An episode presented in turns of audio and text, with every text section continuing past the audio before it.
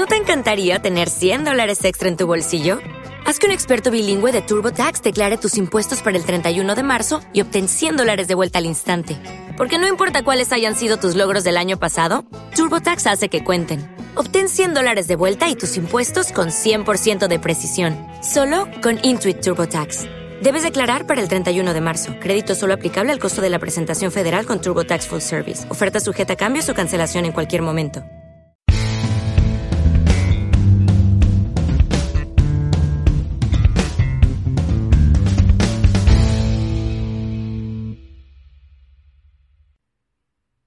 Bienvenidos a un nuevo episodio de No es otro podcast de fútbol. Este es un episodio regular, como dijimos, las reflexiones de verano ya se terminaron. Esto podría decirse que es una reflexión también, pero no de verano. Se está muriendo el verano europeo, ya comenzaron las ligas, estamos en medio de una fecha FIFA, una fecha bastante interrumpida, bastante rara, de la que ya vamos a hablar, en la cual vamos a discutir lo que ha pasado en esta mitad de semana. ¿Cómo estás, Richie? Bueno, bien, bien, ya, ya han pasado varias cosas, varias cosas muy interesantes, como que por ejemplo el bicho se convirtió oficialmente en el máximo goleador de selecciones a nivel, a nivel de selecciones. No sé por qué lo dije dos veces. Pero antes de hablar de otra cosa del bicho, eh, es importante que Decir las redes, claro, arroba podcast de fútbol en Instagram, arroba fútbol-podcast en Twitter y no es otro podcast de fútbol en el resto de las plataformas, iVoox, YouTube y Facebook. Gracias porque me lo recordaste, de verdad que no lo hubiese hecho sin ti, Rich.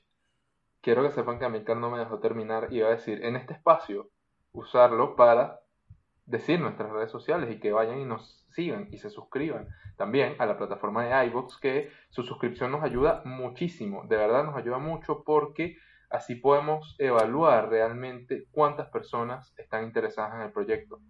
Miren, por cada suscripción que ustedes hagan, una tortuga se salva de quedar dentro de un empaque de six-pack de latas de plástico. Claro. Imagínense lo importante que es la suscripción. Entonces, ayudemos al ecosistema, salvemos a las tortugas, suscríbanse a este podcast. Suscríbanse, Ahora, claro que sí. Para entrar ya eh, directamente en tema. sí, lo primero que quisiera debatir tema- es el ridículo de la Conmebol.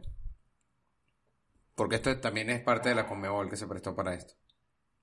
Sabes que eh, eh, con todo este tema, evidentemente estamos hablando de lo que pasó en el minuto 4 o 5 del partido que al final no se terminó de jugar, el Brasil contra Argentina, correspondiente a la eliminatoria para el Mundial de Qatar, acá en, en, en Conmebol, en, Sudamérica. Vi mucha gente, o sea, vi, muchos tweets, muchos como memes diciendo Latinoamérica, no lo entenderías.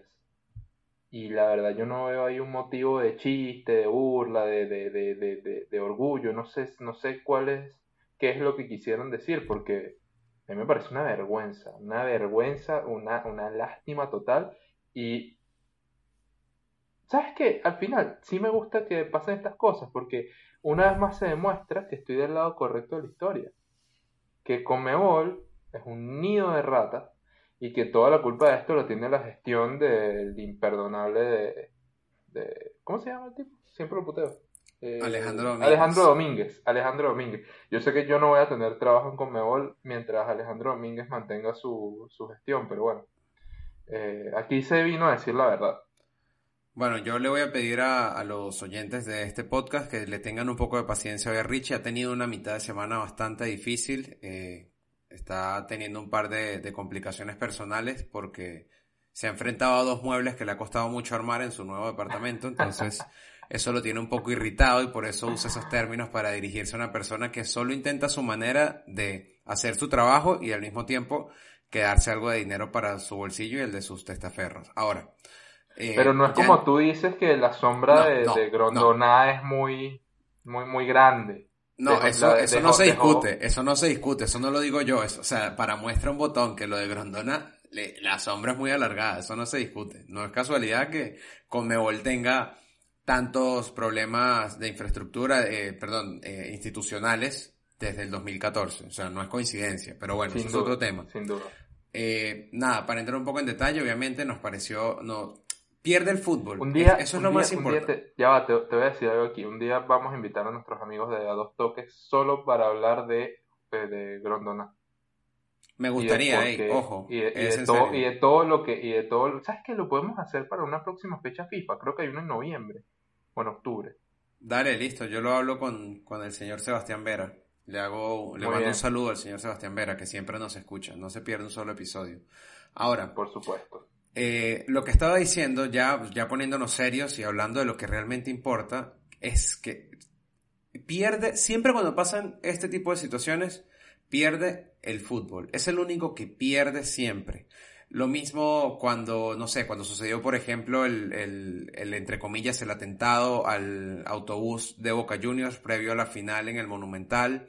Ese tipo de situaciones que son todas extradeportivas el que pierde siempre es el fútbol, es el espectáculo, ¿no?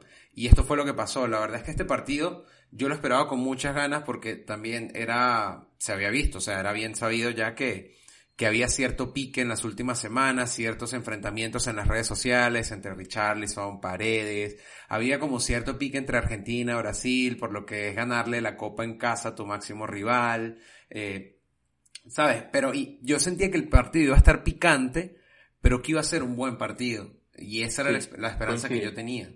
Y, y, la verdad es que se termina, mira, ya justo en, los minutos tres y medio y en el cuatro y medio, hubo un par de faltas que yo dije, bueno, empezó el partido. O sea, honestamente, ese tipo de faltas que tú ves que van a la intención de, de no solo de parar la jugada, sino de lastimar un poquito, de raspar, de decir, ok, está empezando el partido, esto es lo que queríamos. Justo ahí es que se ve interrumpido. Y, nada, nos privaron obviamente de, de, de una Argentina-Brasil, que ya estamos hablando de uno de los partidos más importantes en el, en, el, bueno, el más importante del continente y uno de los más importantes a nivel mundial. Y, y todo esto por una gestión, por, por diferencias políticas, por diferencias eh, en las gestiones. Entre, Ideológicas también. Exacto, todo. Y, y esto termina, como decimos, termina perdiendo el fútbol. Hay que ver qué se va a decidir.